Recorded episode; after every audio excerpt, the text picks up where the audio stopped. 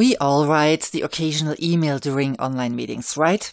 However, would you have known how bad the situation really is? According to research published by the Harvard Business Review, 65% of all people who meet online write mails or do other work. 55% prepare food or eat. 47% secretly go to the bathroom. A quarter of the people play video games and a fifth even do online shopping while you are trying to discuss with them. It's a small wonder that people get anything done at all.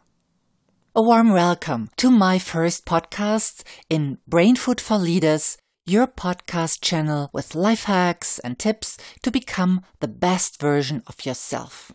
I am Teresa Tauber and have been working in and with virtual teams for over 10 years by now. And my podcast today is called Virtual Teamwork Elementary Ideas How to Make It Better.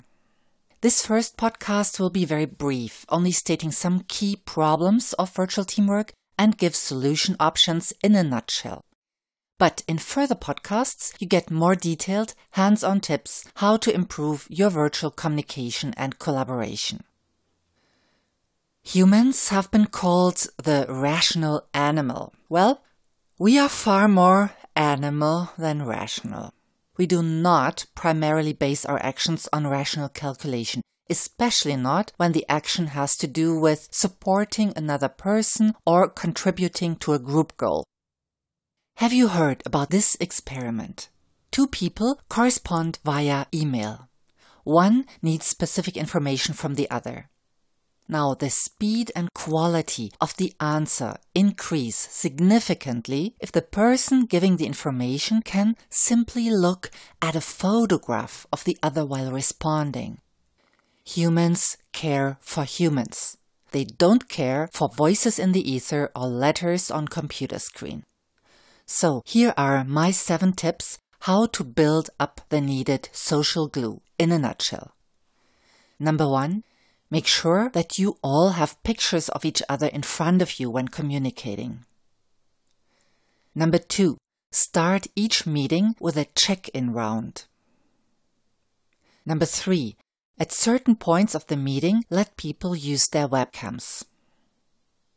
Number four, before contributing, each person should always say their name.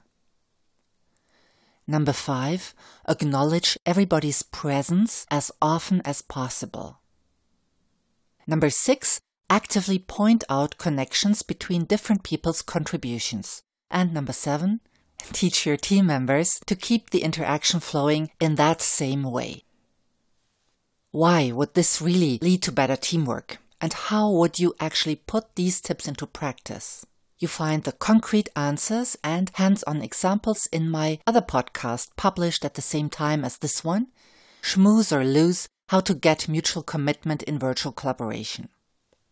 Social glue is important, but it's not everything. Let me call the other needed element mental glue. Since virtual meetings use fewer channels of communication than face to face meetings, participants need more explicit clarity and redundancy. For this, check out my other podcast published a little bit later, Silence in Space How to Make Virtual Team Meetings More Interactive, to learn how you can provide clarity and redundancy.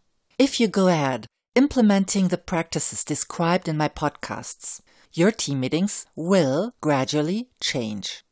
People will be more comfortable with each other, developing mutual commitment they will also gain clearer pictures about their roles and have clearer ideas how they can contribute. After a while, you all can truly benefit from the diversity of ideas in your virtual team. So, stay tuned. Find more podcasts by my friends and by myself, and in this case, maybe especially the follow up on this one called Schmooze or Lose. Have fun. Your Theresia.